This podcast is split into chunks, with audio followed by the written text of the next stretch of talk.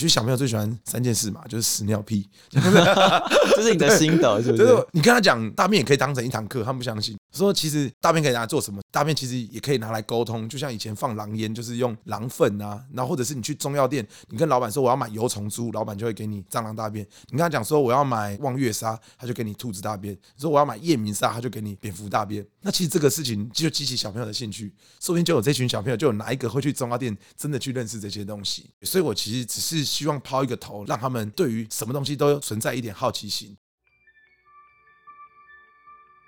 欢迎收听《迷成品 Podcast》放送观点。在这个单元，我们邀请不同行业的职人对谈，一起领略思想的跨越，往更美好的生活迈进。大家好，我是承轩。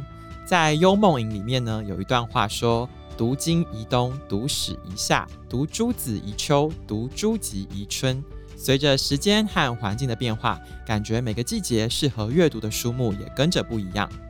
炎炎夏日，大家可以读哪些书呢？二零二三诚品 Summer Reading 活动已经开始了。今年我们以新铁人三项为主题，规划了新、智、体三个领域的系列书展。今天我们邀请到体策展的策展人蝌蚪老师来和我们分享，今年夏天可以一起读哪些书，做哪些事，把自己打造成新铁人。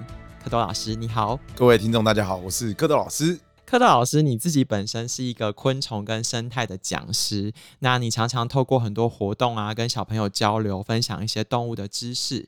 但是因为你第一次来我们迷诚品 Podcast，跟听众朋友简单介绍一下自己，为什么你把自己取名叫做蝌蚪老师？简单的说，我就是一个很喜欢动物，也很喜欢小朋友的一个教育工作者。会叫蝌蚪，是因为我自己在荒野里面，我的自然名就叫蝌蚪，小朋友叫我蝌蚪老师。还有另外一个，再往前一点，是因为我高中的时候在生物社团里面，我是两爬组的，就是两栖爬虫组的。很多时候去户外的时候，需要辨识青蛙的声音，辨识各种动物这样子。然后后来我就觉得，哎，青蛙跟我的关联还蛮大的，哎，我就叫做蝌蚪。你自己高中的时候就是这个生态相关的社团，嗯、然后你大学后来也念了昆虫系。其实有点好奇你这个选择，欸，你当初为什么会决定要念这个科系，然后往这个领域发展？朝这个领域发展，那时候其实没有想那么多，就是只是觉得希望可以念一个自己有兴趣的系。但进到昆虫系里面，因为因缘机会关系，开始带很多小朋友的营队，但是也没有因此而决定要走这条路。因为你想想看，如果在昆虫系里面办一个台大昆虫营，然后每一梯次带一百四十个小孩，连带六梯，你就会把你的所有的热情全部磨光这样子。但是那时候我就觉得，哎，教学这件事情是我蛮有兴趣的。然后后来因缘际会，毕业之后有家长来找我，他就说：“哎，可不可以帮他们小朋友上课？”我说：“可以啊。”小朋友大概几岁？他说：“三岁。”我说：“三岁，三岁就是把昆虫往嘴巴里面塞的年纪嘛。”对，我就想说，这个年纪怎么可能上得了？你要讲很多知识也不是这样子。那时候就真的不知道怎么办。后来我就做了一件我印象很深刻的事情，就是我就一直看那个悠悠 TV。我自己觉得啦，在教育这行业里面，幼稚园老师是非常伟大的，嗯，因为他们需要一直。为孩子们想很多有趣的事情，去让他们更专注跟引起动机。就后来就发现，哎，其实他们有一套的方法。然后后来就把它转化在我自己的生态教学上面。那时候就发现，你认识很多虫。小朋友觉得为什么你都知道这是什么虫？这是什么虫？这是什么虫？像刚刚我才收到一个妈妈，他们小朋友的教室有一个蜂巢，他就问我该怎么办？这是什么蜜蜂？我就跟他讲说，他们现在只是在筑巢，所以你就让小朋友观察它，不要去干扰它。时间到了，他们的繁衍过了之后，他们自己就会离开。嗯，对，所以我就觉得我成为一个自然跟小朋友之间的一个传递者，或者是一个翻译者的概念，这样子让比较艰深或者是比较不知道怎么解释的自然知识变成小朋友。他们能够懂得，我猜大家应该有点好奇吧？就是昆虫系的系上修课都在修什么？你在进去之前，跟你念完之后，对于生态啊，对于动物，对于昆虫的想法，有过任何改变吗？那我那时候就是修了很多奇奇怪怪的课，这样基本就有昆虫分类啊、基础昆虫学啊等等的。那我那时候修了一个实用昆虫学，就是在讲昆虫的。怎么吃啊，或者一些那个吃下去对对对食用的。那因为我们昆虫系以前是植物病虫害学习，所以我们会修农药学啊等等的。印象最深刻当然就是喜欢昆虫嘛，就是我们很喜欢去山上找虫。那时候我还有帮实验室去养跳蚤。以前大家都觉得昆虫系应该是研究很多大型的昆虫，但其实没有，昆虫系大部分都是在研究对人有帮助，比如说害虫啊，或者是一些病虫害等等的，这比较会是有关联的。因为你从毕业之后，你开始做的工作都比较偏跟儿童教育或推广有关系。我有点好奇，你自己的小时候，你的童年，你那时候念什么书？然后你的休闲娱乐是什么？跟虫有关吗？对，我觉得小朋友可以分几个大类嘛，所以你们看，有些小朋友就很喜欢车子或者机械的，像我哥就是，我哥就是很喜欢机械的东西，那我就是很喜欢动物或者是生物会动的东西，很明显，刚好我的家庭就蛮喜欢周末带我去山上爬山啊，然后我就会去找到一些昆虫，那我就觉得其实小朋友能够亲近自然的最第一步就是你要走出家门，但走出家门这件事情。没有那么容易，因为走到户外去，牵扯到爸爸妈妈有没有空，然后户外是不是天气好？有些人觉得下雨他就不想出去了，所以我们就会在室内先引起小朋友的动机，就我会带一些我饲养的昆虫啊，或者是我自己养的动物跟他们分享，那他们觉得诶，这个老师讲的很有趣，诶，原来这些动物在户外就可以看得到，他们就愿意跟着你出去，那你就可以落实到把书里面的知识让他们真实能够看到，这件事情是很重要的。像我就会分享一个故事，因为小时候我跟其他小朋友一样都很调皮嘛。我们说小时候最喜欢做什么？把一只蚊子抓下来，然后让它在桌上一直旋转，然后把它翅膀拔掉，再用立可白把它灌起来，变成一个化石，再把它抠出来。这就是我的小时候。所以你看，我现在就很喜欢昆虫，我喜欢化石。那这个是我后来才连接起来的。那时候我小时候就觉得，为什么这个蚊子只有两个翅膀？因为昆虫应该是有两对翅，应该有四个翅膀。我就一直不能理解。然后就一直想办法抓各种蚊子，然后在不要让它打爆的情况下再拆解它。然后书上就写说蚊子的嘴巴里面有很多根针，我也不相信，我就一直在那边看，只有一根啊，为什么很多根？因为那时候没有什么显微镜或什么。对，但是我觉得这些事情就是真实看到动物。可以把你真的学到的知识，然后应用在真实的观察上面，会印象更深刻。我觉得从你自己童年吸取这一些知识的养分，到你现在转移传递给小朋友，这中间其实还是有一个转化的过程啊。嗯，很有趣的地方是说，比如像你现在跟小朋友沟通，你有时候会用宝可梦去跟他说：“哦，这个宝可梦的原型可能是什么动物，这个对应什么？”你会用不同的方式去跟小朋友交流。我有点好奇，你跟小朋友交流的过程中，你觉得？最好玩的地方，跟你觉得最挑战的地方是什么？我觉得遇到最大困难的时候，也是最有成就感的。就是举个例，比如说你在一群小朋友里面，其实你会发现，一定有很多小朋友他是超喜欢这些生物的。有一些小朋友他们是有一点喜欢，但是有点怕，甚至有一些小朋友是非常害怕的。所以在短短的时间内，让这个小朋友能够跨出自己的舒适圈，我觉得那就很重要。像我认识一个小朋友，只要问他什么，他就说不要。他很小，他大概才四岁左右吧。但是他不是真的不要，他只是本能性觉得我就先不要。可是那时候我就引导他。然后讲说，哎、我这边有一只蛇，那这只蛇就像一个意大利面条一样，那你有准备个锅子吗？他说，哦，我有。我说，欸、你的锅子在哪里？他就把手扶出来，变个锅子。然后说，我要把面条加下去喽。他说好，他就把它加下去。我说盖子要盖起来了，他就我就把它盖起来。我说锅盖可以打开了吗？他说可以，他就打开了。就这件事情，他就会忘记自己在看一只蛇，他就觉得自己在做一件事情，这个是他熟悉的事情。所以很多时候人会害怕生物，是因为我对这个生物不熟悉。比如说，大家会觉得鲨鱼好像很可怕。可是鲨鱼致死的机会可能比走在路上被闪电打到的机会还要低，所以这个都需要透过转译啊，或者是我们从书上的知识再分享给身边的人，不管大人或小孩，其实都一样。所以我就觉得我在带这个活动的时候，其实某部分来说，看到是孩子的转变以外，另外一个是大人的转变。嗯，所以像我有一个认识一个爸爸，他就是怕螳螂三十年，我那时候不知道，我说爸爸，你这个螳螂帮我先拿一下，他就整个寒毛直竖，然后后来才跟我分享，当下其实超害怕，但是他不能表现他害。害怕在孩子面前，所以我那时候就觉得成就感就是在于你看到这孩子的转变，家长的转变。像有一个小朋友，他上我的课的时候，那堂课我们要上的是我不是昆虫，就是讲很多不是昆虫的节肢动物，蜘蛛啊、蝎子、蜈蚣跟马路这一类的。然后呢，有个小朋友他觉得马路的脚很多，他有点紧张。我就跟他讲说，他们是大自然的清道夫，他们会分解很多大自然的东西。在课堂上这件事情是没有办法印证的，我们只能告诉他这个事情。他后来。最后半小时的时候，我留下来帮助他，他后来就让马路轻轻的拿在手上。下课之后，隔了大概半小时，妈妈就传照片给我，他就把原本要带小朋友去绘本馆的行程改去公园附近带小朋友找马路。那这个其实就是很重要的，因为我们在课堂上只能短短的时间告诉小朋友跟建立起一些他的连结，可是真正连结其实是他的生活上。生物为什么对我连接那么重？就是我以前的生活就是这些，爸爸会带我去捞虾，然后我会去山上找动物啊，或者是我外公开水族馆，我就会把这一缸的鱼捞去给另外一缸的鱼吃啊。对，就是是这种。但是你说这都是小朋友会做的事情嘛？所以很多时候我们会说啊，要跟小朋友讲不能抓萤火虫啊，不能干嘛干嘛。可是回到我们的童年，就是我们喜欢什么东西都拿来看看，只是我们缺乏了正确的方式。那我现在就是带他们用正确的方式亲近自然。嗯，就像蝌蚪老师讲的，就是为什么这一次我们的新铁人运动的新体制里面是由你负责体这一块？因为你的阅读其实通常推荐的是说，你看完之后你还是要行动，然后走出户外去接近大自然。我们来聊一下你这一次推荐以及你策展的几本书好了。其实我一开始看到书单的时候，我想说，哎、好像都是一些图画书，好像似乎是比较适合小朋友。可是我仔细去翻了里面的内容，我发现其实这个东西像你讲的，不只是小朋友，你连大朋友你也影响到了。里面有几本书，你来跟大家聊一聊好了。第一个是像达克比办案这种书，为什么会吸引你？你推荐的原因是什么？第一个是我觉得它纳入很多大量的生物知识，像以前我们小时候最喜欢什么，就是十万个为什么嘛，就是可以把很多生物或者自然的各种知识，可以诶、欸，为什么会这样？为什么会这样？那达克比他这套书，它其实就是有系统的把一些生物的事件用卡通漫画的形式表达出来，比如说我们常常会看到蜜蜂，诶、它其实不是蜜蜂，它是一只苍蝇，它们就是一个嫌疑犯嘛，它们就长得跟鼻子很像。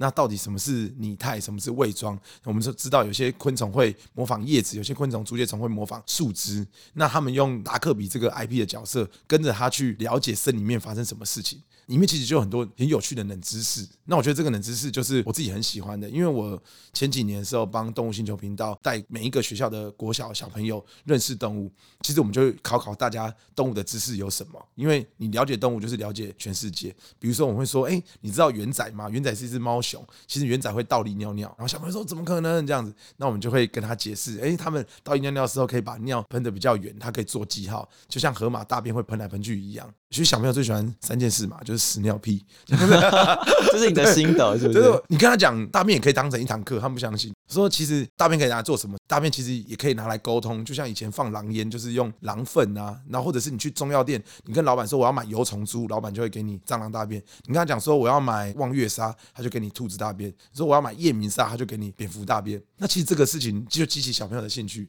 说不定就有这群小朋友，就有哪一个会去中药店真的去认识这些东西。所以我其实只是。希望抛一个头，让他们对于什么东西都存在一点好奇心。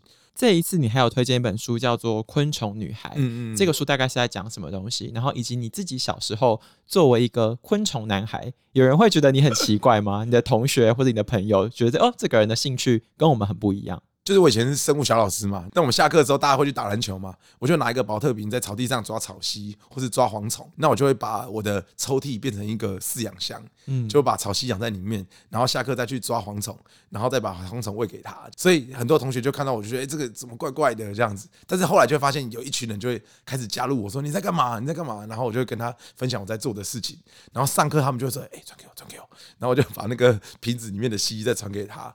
那这时候我就开始觉得，哎、你要照顾这个动物的时候，你要知道它的需要吃什么。像我一开始抓草蜥的时候，我放在宝特瓶里面，它就一直滑来滑去，我就塞了一些草给它，哎、欸，发现它就躲在里面。它躲在里面之后，它就开始吃东西，因为它觉得相对比较安全。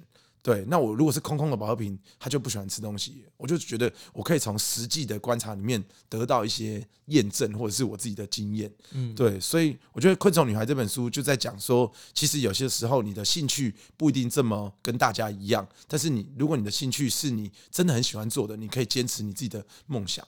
就像有一个古生物学家，他叫玛丽安宁，那时候。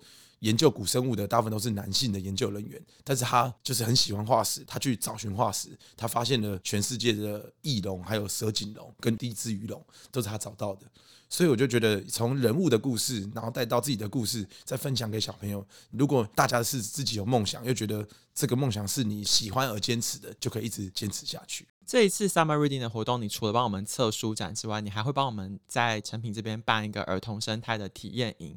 有点好奇，这是一个怎样的活动啊？小朋友或者是大朋友来这边可以得到什么东西？这个其实就是我希望从室内走到户外，然后再实做。这也是一个我现在在带小朋友的一个缩影的概念，就是我从室内课从书里面挑出很多有趣的动物知识，比如说就像达克比里面的知识啊，或者是恐龙的知识啊，或者是我说了很多昆虫的知识，激起他们兴趣之后，我就带他们实际到松烟成品的附近去找寻这边的生物。所以其实我们都市里面可以看到很多有趣的生物，你可能可以看到喜鹊，你可以看到池塘里面的巴西龟，你可能会可以看到树上的现在在唱歌的蝉，甚至是独角仙、甲虫等等。那这些生物就在我们的户外，那这件事情是需要你有一个动力的，或者是有人带你去的。然后观察完之后，我们再把一些自然的素材跟人工饲养过可能死掉的甲虫，然后做成一个生态的标本。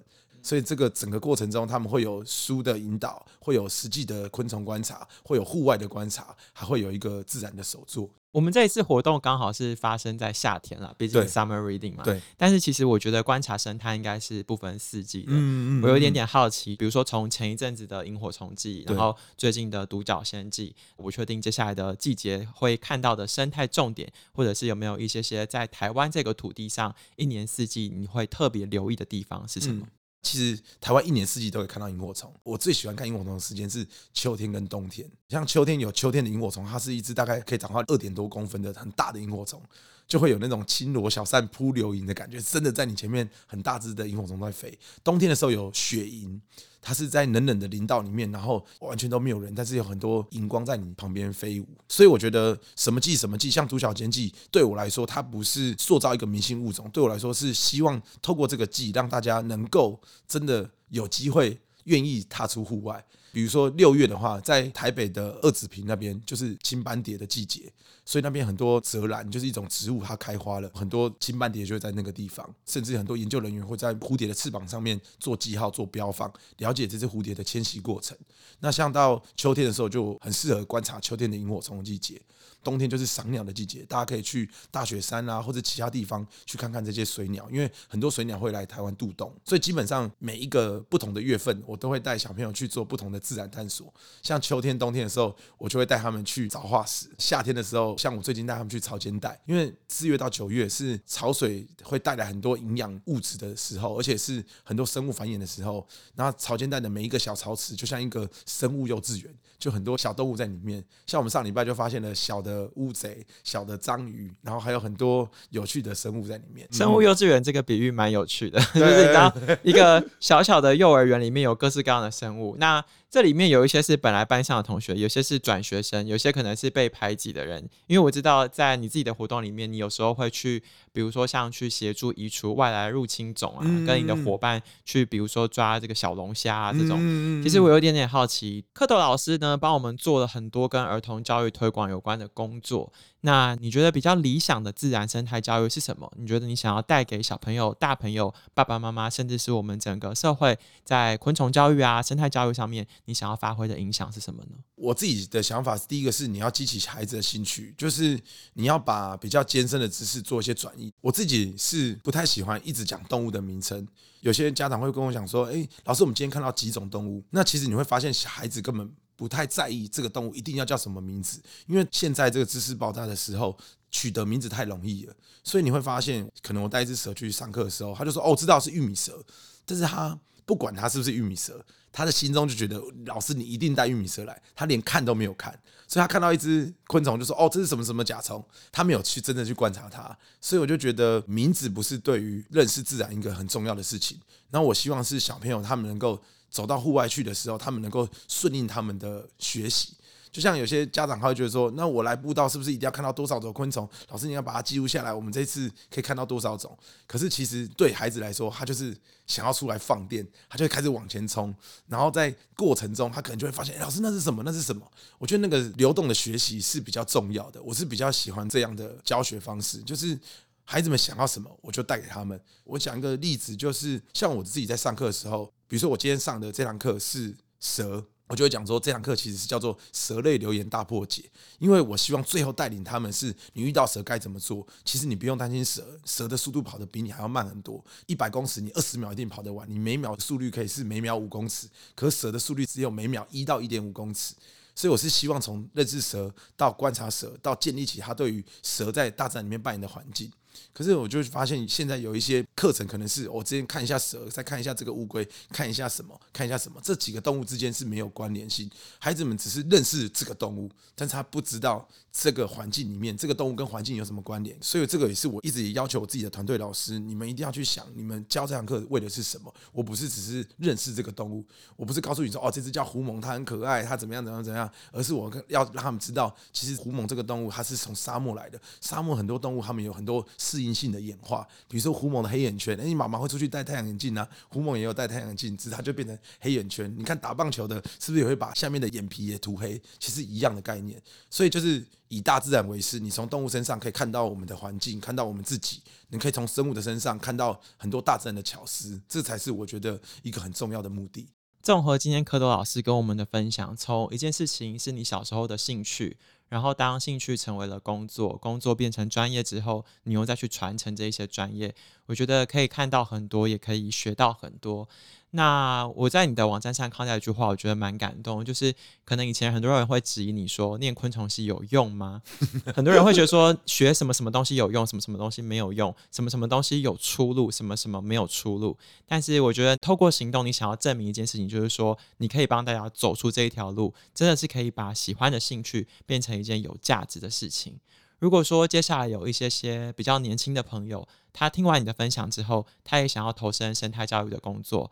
你的提醒跟建议会是什么？环境教育这件事情，它其实有很多不同的层面。某部分来说，你喜欢一个动物，或者你喜欢一个环境，你带大家去爬山，或是你把手边的宠物，或者是你认识的这个动植物分享给其他人，你某部分来说就已经在做环境教育了。对，因为你是在让大家喜欢这件事情。因为我觉得我自己比较特殊，就是你需要喜欢自然，你需要喜欢孩子。常常我们都会开玩笑的说，什么动物最可怕？然后现在有些小朋友就会说啊，是狮子、老虎什么？我说没有，是小朋友。对，我觉得在这个行业里面，你需要真的很喜欢小朋友。我记得我教学已经快要十四十五年了，就记得我第一年上课的时候，那个幼稚园园长就跟我讲一句话，他说：“蝌蚪，你要记得你今天上课的热情，然后你十年后你也要保持这个状态。”一开始我就听听，我说会啊会啊会啊，可是你真的上到很多年，十年后，你就觉得这个课我已经上到已经快要烂掉了。就像补习班老师，你不用翻开课本就知道讲什么。但是你就会发现，对小朋友来说，这是第一次他听到这个知识，然后他会觉得，哎，你的故事很有趣，所以我觉得我就会永远记得，我今天这堂课之后，有多少小朋友因为我上了这个课，他喜欢。你知道，我就那时候上了一个国小的演讲，那时候分享的是欧外来种的生物。然后我就介绍一些外来种生物，然后他们校长他是一个小学校，在苗栗吧，他就跟我分享说：“柯特老师，我们那个图书馆的书都被借光了，生物的书全部被借光这样子。”那我就很感动，我就觉得，因为小朋友他们能够最容易接触到就是可能一些媒体，那我是每一次上课我都会推荐他们多看一些不同的自然读物，就像我这次 Summer Reading 里面有介绍了很多，归纳了很多书籍一样，大家可以去看看，有些是从环境面的，有些是从生态面的，有些是从物种面，有些是从喜欢生物的人。人的角度出发。如果大家有空的话，可以追踪一下蝌蚪老师的社群跟网站。你可以看到里面那个照片啊，小朋友的眼睛真的都是在发亮，就是对这些事情充满了好奇跟热情。那很开心今天可以听到蝌蚪老师分享那么多新奇的知识，希望在炎炎夏日可以勾起听众朋友们对于自然的好奇跟兴趣。如果说想要更了解今天老师在节目中介绍的书单，可以点击这一次节目的资讯栏，就可以看到二零二三 Summer Reading 蝌蚪老师策展的完整书单。如果有任何的问题和建议，都欢迎到 Apple Podcast 留言告诉我们。谢谢大家的收听，也谢谢蝌蚪老师，我们下次见，拜拜，拜拜。